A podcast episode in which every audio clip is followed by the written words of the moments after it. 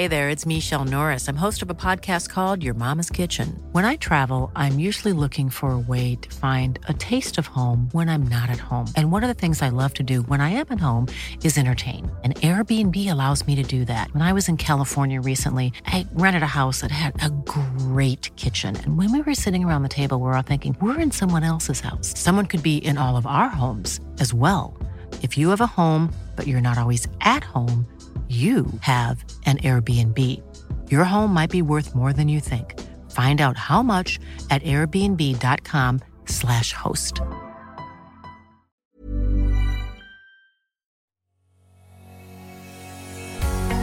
Bonjour et bienvenue sur le podcast Explore Japon. Le podcast qui explore le Japon sous toutes ses coutures. Des conseils voyages, de la culture ou bien de la vie tous les jours en passant par l'apprentissage du japonais partons ensemble deux fois par semaine pour ce magnifique pays qu'est le Japon.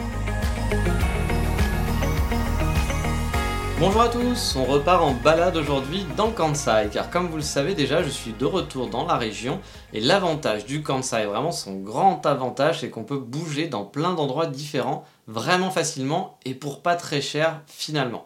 Et aujourd'hui, on va partir en direction de Mino, M-I-N-O-O, connu pour sa jolie cascade principalement, que les locaux adorent visiter pendant l'automne car le spectacle est vraiment magnifique. Donc vous l'aurez compris, aujourd'hui on va aller visiter la cascade, mais finalement pas seulement. Vous savez, j'aime marcher, donc on va se balader un peu tout autour. Je ne vais pas vous faire un itinéraire, mais je vais vous donner quelques endroits que j'aime, pas trop loin de cette cascade et de ce point d'appui, qui peuvent soit se faire à pied pour se faire une belle journée complète sur place, soit en prenant les, les transports, pardon, pour n'y rester qu'une demi-journée. Allez, on y partit. Alors comme d'habitude, l'instant géo, on va situer Mino, qui est au nord d'Osaka. Pour y aller, il faut faire quelques changements de train, surtout si vous venez de Kyoto. De Kyoto, il faut compter environ 1 heure et 10 minutes avec 3 changements de train. Et en partant d'Osaka, il faut compter avec à peu près 30 minutes avec 2 changements de train. Pour y aller, vous allez prendre la compagnie Ankyu. Vous pouvez, vous pouvez trouver le train finalement dans le centre de Kyoto à Karasuma ou Kawaramachi. Et sur Osaka, eh bien, la gare se trouve juste à côté de la grosse gare JR. Elle n'est vraiment pas difficile à trouver, c'est la gare Ankyu. Bon, alors après, je parle de changement de train, il n'y a pas d'inquiétude, il n'y a rien de compliqué, c'est pas horrible du tout. Au Japon, c'est souvent très bien indiqué et il y a beaucoup de trains qui passent, donc même si vous prenez votre temps, vous pouvez trouver la bonne voie. Vous aurez sûrement un train 10 minutes plus tard, grand maximum, sans aucun problème. Et comme vous avez pu le voir, Mino, finalement, c'est pas très loin. 1h10 de Kyoto, ça se fait vite 30 minutes d'Osaka, ça se fait très rapidement aussi. C'est comme si c'était. Enfin, c'est la banlieue, de toute façon, c'est la banlieue d'Osaka. Mino, on y va donc principalement à la base pour admirer sa cascade. En sortant de la gare, en fait, il suffit de se diriger au nord, c'est très très bien indiqué, et de suivre le petit chemin. La balade est assez simple et peu pentue, il y a même deux chemins possibles pour se rendre à la cascade. Personnellement, je vous conseille de changer de chemin en retour pour varier un peu les plaisirs.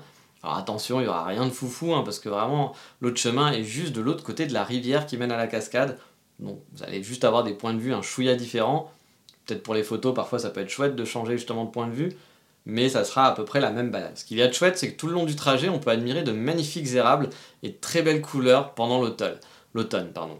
J'ai mis quelques photos sur le site Explore Japon, même si j'y suis allé un peu sur la fin des Momiji, hélas, donc ça rend pas forcément honneur au site mais on peut quand même déjà voir des jolies couleurs. Et franchement, voilà, c'est un spot qui est très connu des gens d'Osaka. Les gens adorent passer un petit week-end là-bas, enfin, passer une journée pendant le week-end là-bas. Je l'ai jamais fait pendant les sakura, je ne sais pas si c'est joli pendant les cerisiers en fleurs, mais en tout cas pendant les momiji, c'est un power spot. Autre petite attraction qui peut être marrante sur le chemin, mais si vous êtes chanceux, vous pouvez voir des singes dans les arbres se balader. Alors, faut faire attention, les singes restent des animaux sauvages. Il faut rester quand même prudent si vous en croisez un. Si vous êtes en vacances, privilégiez aussi une visite en semaine, car le week-end, pendant cette période, le lieu peut être assez prisé et devient tout de suite moins sympathique s'il y a beaucoup de monde sur le trajet, même si finalement l'endroit pour voir la cascade est aménagé, donc il y a quand même beaucoup de place. Vous ne serez pas, je pense, les uns sur les autres, parce que c'est pas non plus euh, un tout petit endroit où il faut faire la queue pendant 15 minutes pour pouvoir la voir.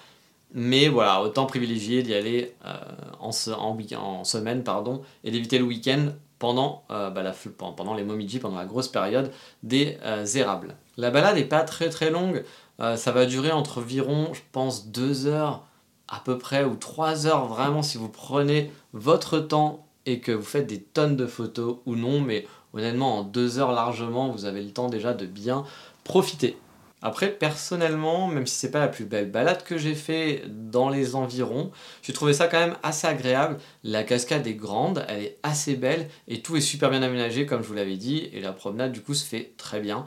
Il y a des toilettes partout, tout est goudronné et le truc même un peu fun mais fake, c'est que les barrières en bois qui sont tout au long du trajet pour protéger, bah en fait elles sont pas du tout en bois, c'est du fake, c'est un peu ridicule, c'est-à-dire c'est du métal euh, qui a été fait comme du bois. Si vous tapez dedans, bah ça tape comme du. Enfin voilà, si vous donnez un petit coup dedans, bah c'est pas du tout du bois, c'est du fake. Il y a même certaines parties qui sont pas finies ou qui sont voilà la peinture est partie. C'est un peu ridicule du coup, mais bon, le japonais est pragmatique avant tout, donc il a décidé de faire euh, je pense de faire ça pour que ça pour l'entretien que ça soit beaucoup plus simple, je suppose. Et comme je vous le disais, la balade à Mino est quand même assez rapide, mais vous pouvez faire une plus grosse journée en visitant un petit peu les alentours. Les alentours. Déjà, perso, mon gros coup de cœur et ce pourquoi en fait j'allais là-bas, c'est pour une brasserie artisanale qui s'appelle Mino Beer, comme son nom l'indique, hein, ils font des bières à Mino. C'est une bière qui est assez connue par les passionnés de bière au Japon, qui a un logo assez singulier avec un singe rigolo dessus. Euh, la brasserie se trouve dans une zone commerciale un petit peu perdue, mais je vous invite à y aller car un bar-restaurant permet de goûter à toutes leurs bières et manger des petits plats qui font vraiment plaisir, surtout quand on est en manque bah, voilà, de bouffe européenne. Car oui, il y a des super saucisses à manger sur place. Et le combo bière plus saucisse, bah, j'ai pas besoin de faire un dessin, c'est franchement super chouette. Ils ont donc tout un tas de bières, mais moi perso, j'aime beaucoup leurs bières qui sont fruitées. Ils ont par exemple une bière au yuzu dont je raffole. À vrai dire, j'y allais aussi pour ça, principalement. Mais manque de bol, la bière au yuzu ne sortait que dans deux jours. Bah ouais, le vrai manque de bol. J'ai donc testé une autre bière, voilà, pamplemousse, qui fut bah, finalement un bon palliatif au final, même si c'était pas aussi bon que la bière au yuzu dans mes souvenirs, parce que ça faisait longtemps que j'en avais pas bu euh, la Mino Beer version yuzu.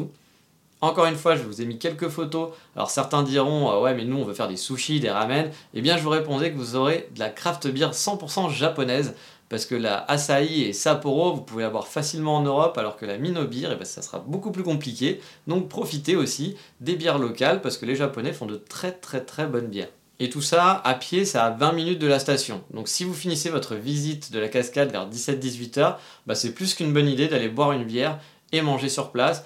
Et franchement, la bouffe, les saucisses, c'est vraiment très très bon. Et comme je l'avais précisé au départ de ce podcast, je ne vais pas vous faire un itinéraire, je vais vous donner des pistes pour explorer. Et donc une autre piste, ça se situe juste à côté de Ishishibashi Endaimae. Si je dis pas de conneries, c'est bien Ishibashi, non, Ishibashi. Ishibashi Endaimae, désolé. Une gare où vous allez faire halte si vous prenez le train, car c'est un des changements pour aller à Mino a priori. Personnellement, j'y suis allé à pied en fait de Mino, une petite balade dans les zones résidentielles qui n'ont vraiment rien d'extraordinaire, mais que j'ai plutôt apprécié. Mais faut aimer l'ambiance, je le conseillerais pas forcément pour un voyage, ça serait peut-être une perte de temps car il n'y a rien de spécial, c'est juste se balader, voilà comme vous pourriez vous balader dans un quartier de votre village ou de votre ville.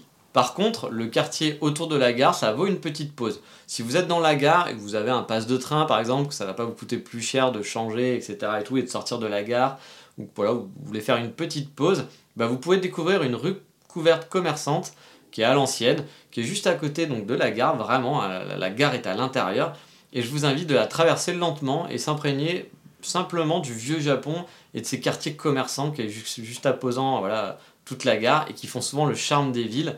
Euh, contrairement à celle de Kyoto qui est vraiment très touristique, enfin la principale en tout cas, là vous serez dans du local et vous pourrez, bah, voilà, vous allez pouvoir grignoter quelques petites conneries, faire des photos sympathiques dans le quartier. C'est les ambiances de Shotengai, donc les rues commerçante couverte.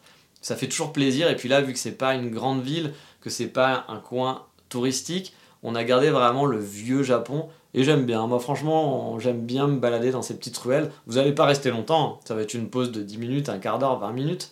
Mais voilà, vous pouvez sortir de la gare et euh, faire la petite visite et retourner dans la gare ensuite et reprendre votre trajet. C'est pas hyper compliqué. Et le prochain coin conseil, bah, je vais vous l'offrir à l'aveuglette. Alors pourquoi ça? Bah Parce que je l'avais bien ciblé avec un ami pendant notre balade et c'était même notre premier arrêt de la journée. Sauf que bah c'était fermé, voilà, ce jour-là. On a beau être comme moi, un mec qui aime bien tout préparer, bah, on se retrouve parfois comme un con à pas avoir checké sur Google les, jours, les jours d'ouverture du magasin. Et donc c'est un conseil que je peux vous donner aussi. Quand vous avez ciblé des cafés, des choses comme ça, n'hésitez pas, un, à regarder sur Google Maps pour voir si c'est ouvert. parce que bah, voilà, il y a des jours de fermeture en semaine, etc. Ou parfois il y a des horaires totalement chelous au Japon. Hein. Parfois il y a des trucs. Euh, moi par exemple, j'ai un magasin de donuts à Kyoto que j'adore, qui est ouvert seulement les jeudis et vendredis, et encore, c'est pas toute la journée. Donc, euh, et parfois il change. C'est-à-dire que parfois le jeudi et le vendredi il va pas être ouvert, il va être ouvert le lundi et le mardi. Donc faut aller régulièrement sur Google Maps. Et même parfois, le mieux, si vraiment il y a un endroit où vous aviez vraiment envie, un café, vous dites, vous dit, putain, c'est le café que je rêve d'aller, ou là, je vais manger dans ce restaurant, c'est le restaurant de mes rêves, N'hésitez pas à aller les voir sur Instagram le jour même ou la veille pour voir s'ils n'ont pas posté des changements d'horaire ou un truc comme ça. Parce que souvent, voilà, les Japonais peuvent parfois être à la cool et dire Ah, en fait, finalement, demain on n'est pas ouvert.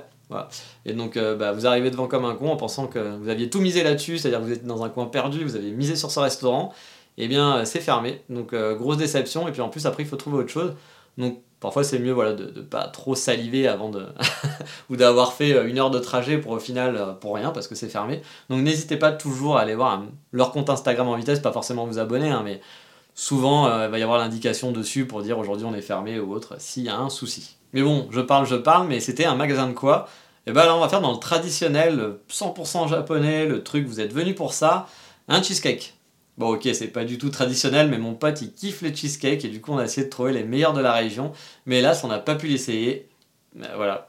Pourtant, il avait des super retours et les photos faisaient vraiment envie, mais ça était un échec. Alors, si comme nous vous kiffez les cheesecakes en point de sortir d'une station de train pendant votre trajet juste pour pouvoir manger un cheesecake, eh bien il faut s'arrêter si vous venez de Kyoto dans le quartier de Toyonaka et d'aller à Cheesecake Shop Ikita. Et pourquoi pas explorer autour aussi, parce que c'est un Japon qui est pas touristique du tout, mais on fait de très bonnes surprises en se baladant au hasard dans les ruelles. Vous savez que j'adore explorer. Et bah ça a été le cas euh, ce jour-là et on s'est baladé. Encore une fois, si vous venez deux semaines ou vous venez trois semaines, c'est pas un conseil que je vais vous dire d'aller voir la banlieue, surtout si c'est votre premier voyage. Mais si vous êtes déjà venu au Japon plusieurs fois, bah sortez un petit peu des trucs habituels, allez, retournez pas au Kiyomizu-dera pour la troisième fois ou des choses comme ça, retournez pas à Kiabara pour la quinzième fois. Euh, essayez d'aller voir aussi un petit peu bah, le Japon, banlieue, le vrai Japon finalement, celui qui est un petit peu moins touriste, mais euh, pour voir bah, juste comment ça marche, comment ça se passe. Et il y a une ambiance qui est, bah, qui est sympa, et en plus l'avantage ici c'est qu'on peut marcher n'importe où, ça ne craint rien du tout, donc vous avez aucun risque, vous pouvez, puis avec Google Maps vous pouvez vous perdre, donc n'hésitez pas à faire ça. Et bien sûr, si vous n'avez pas eu de temps de noter, comme d'habitude, vous allez retrouver les liens et les photos sur le site Explore Japon si vous êtes intéressé d'en savoir plus pour programmer votre prochain voyage ou si vous habitez dans le coin et que vous n'êtes jamais sorti de Kyoto. J'en connais pas mal comme ça. N'hésitez pas à explorer vraiment les gens, vous allez avoir de super bonnes surprises et ça vous changera euh, bah, des coins habituels.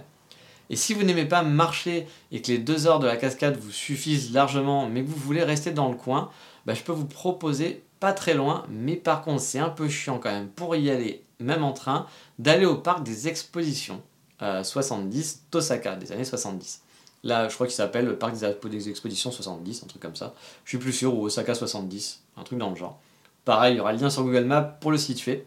C'est là où il y a eu en fait l'exposition universelle bah, dans les années 70, comme son nom l'indique. Alors attention, c'est payant, mais de mémoire, c'est pas très cher vous pourrez vous balader dans un parc aménagé où beaucoup de pavillons originels finalement ont été détruits, c'est souvent le cas euh, dans ce genre d'exposition, et ont été remplacés par des arbres et autres fleurs diverses et variées. Moi j'avais beaucoup aimé me balader là-bas, j'étais allé un petit peu à reculons parce que je m'étais dit, ouais, ça fait des années que je me dis qu'il faut que j'y aille et euh, testons. Et euh, finalement, bah, le parc est grand. Je me souviens d'avoir pris des passerelles dans des arbres avec une toute petite balade en hauteur à travers les arbres. C'était vraiment chouette. Je pense qu'il vaut mieux y aller quand même au, printemps quand il y a beaucoup de fleurs. Moi, je l'avais fait l'année dernière en février et c'est vrai que c'était pas forcément la meilleure saison pour ça. Mais pour autant, j'avais quand même bien aimé et je m'étais dit, je pense que d'y aller quand c'est très fleuri, bah, ça peut faire une belle grosse balade de 2 heures, 3 heures sur place. Ça peut être assez chouette pour des photos et pour kiffer en se promenant. Et en plus, le clou du spectacle, c'est la tour du soleil. Ça fait un totem, un peu un totem indien, mais pas vraiment parce que ça a une tête totalement what the fuck avec des visages un peu chelous et c'est très imposant à l'entrée du parc. Ça vous fera un super souvenir de votre passage. Je fais des photos très chouettes aussi. Je sais que de nuit c'est illuminé aussi donc ça peut être sympa à la tombée de la nuit. Donc si vous aimez marcher comme moi, je peux vous conseiller aussi voilà, si vous avez visité ce parc là, que vous avez vraiment beaucoup marché, vous n'avez pas voulu, vous avez voulu faire la cascade, aller en train euh, jusque, dans le parc des expositions. Si ensuite vous voulez continuer, bah, à mi-distance entre le Mino et le parc, il y a un petit café qui est bien sympathique. Bon, le jour où j'y étais allé, je n'avais pas fait la cascade, j'avais fait le parc et j'avais marché ensuite jusqu'à la brasserie de Mino Beer. Ça avait pris beaucoup de temps, j'aurais pas pu faire la cascade ensemble, j'avais marché énormément. Mais bon, j'avais quand même fait du coup une pause dans ce café qui est un petit peu spécial car à la base c'est un magasin de meubles et euh, bah, qui font aussi des meubles sur mesure. Donc au rez-de-chaussée, on va traverser un genre d'atelier boutique et euh, au premier étage, donc ce qu'on appelle le deuxième étage ici, parce qu'il faut savoir le premier étage au Japon, enfin le rez-de-chaussée au Japon, c'est le premier étage, et euh, donc le premier étage qui serait chez nous le premier étage, et le deuxième étage pour eux. Et donc au deuxième étage, on a bah, la boutique, c'est un genre de showcase sur la moitié en gros, c'est assez grand. Plus de l'autre côté, il y a un café qui est vraiment sympathique. Bon, honnêtement, ils n'ont pas l'habitude de voir des étrangers débarquer. Vu le quartier, c'est pas étonnant. Mais, pour autant, j'avais pu commander, me débrouiller sans trop de problèmes. Et l'équipe avait été plutôt sympathique sur place. Le café s'appelle Square Furniture and Coffee Stand. Et comme son nom l'indique, je vous ai pas menti, sur la marchandise, ils vendent bah, des meubles et du café. Alors, honnêtement, c'est pas le meilleur café du monde, mais on pouvait y manger et le lieu était plutôt original, j'avais bien aimé, et puis dans les alentours, de toute façon, ça grouille pas de super coffee shop non plus, hein. c'est un petit coin quand même qui reste paumé. Donc voilà, si vous aviez décidé d'aller voir la cascade de Minot, je vous ai donné quelques tips et des choses à faire tout autour.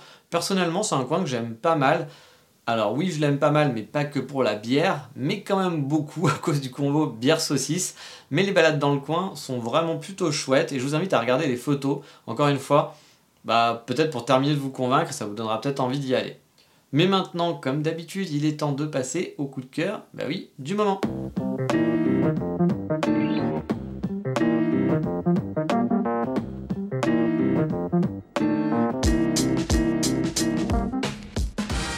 Et là, cette fois, on va pas être du tout dans le thème, on va faire un total hors sujet, hors sujet pardon, car on va parler d'un magasin qui va plaire aux amoureux d'animés et de manga. Il s'agit de Mandarake. Alors si vous êtes un fan d'anime et de manga et que vous êtes un fan du Japon, que vous achetez plein de trucs, je pense que vous connaissez déjà Mandarake parce que vous avez, vous avez entendu parler ou alors vous avez déjà commandé sur leur site. Mais je vais vous expliquer pourquoi c'est chouette d'aller là-bas. Alors oui, je le sais, bon nombre d'entre vous vont aimer le Japon à cause des animés ou des mangas. Même certains ne sont pas forcément de grands consommateurs de mangas et d'animés, mais les gens qui sont nés dans les années 80 comme moi et ont vécu avec tous les dessins animés au Club Dorothée à longueur de journée sont toujours un petit peu nostalgiques de la culture manga et Mandarake peut peut-être vous faire ramener un souvenir plutôt sympa, même si vous n'aimez pas les mangas à fond et que vous ne lisez pas plus que ça. Je pense que vous allez quand même pouvoir vous faire plaisir là-bas. Alors je vais vous expliquer tout ça pourquoi. Donc dans les grandes villes japonaises, vous trouverez un ou des magasins Mandarake, qui est une chaîne donc au final qui propose des figurines ou bien des mangas d'occasion. On peut donc faire de super affaires. Par exemple, j'ai vu il y a peu l'intégrale du manga Dr. Slump, qui parlera aux plus vieux ou aux passionnés, pour moins de 30 euros. Ce qui faisait en gros à moins d'un euro le tome. Et bien sûr, quand on parle d'occasion au Japon, c'est toujours de la très bonne qualité.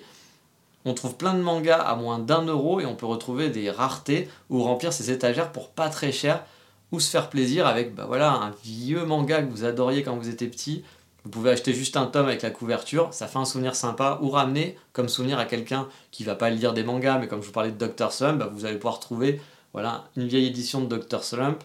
Ça va vous coûter 1 euro, c'est un petit cadeau à rapporter, la, personne va pas le feuilleter, va le trouver sympa, ça peut même faire de la déco.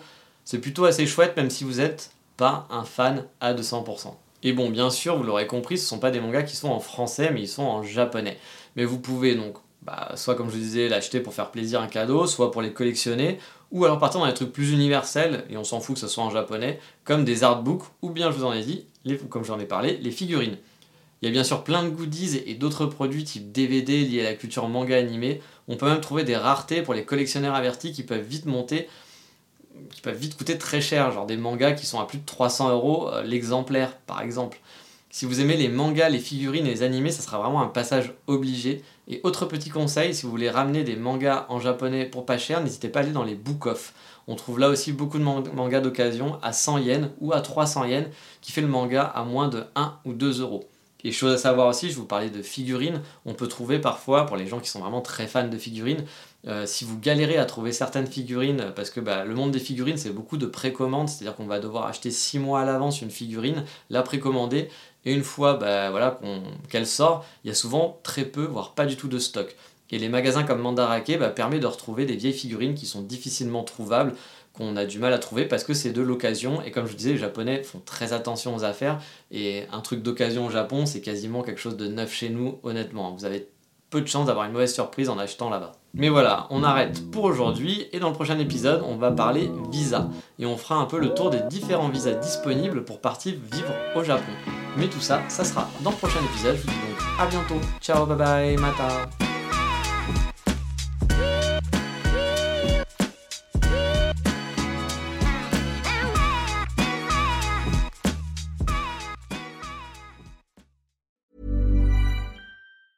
Normally, being a little extra can be a bit much, but when it comes to healthcare, it pays to be extra. And United Healthcare makes it easy with Health Protector Guard fixed indemnity insurance plans. Underwritten by Golden Rule Insurance Company, they supplement your primary plan, helping you manage out of pocket costs without the usual requirements and restrictions like deductibles and enrollment periods. So when it comes to covering your medical bills, you can feel good about being a little extra. Visit uh1.com to find the Health Protector Guard plan for you.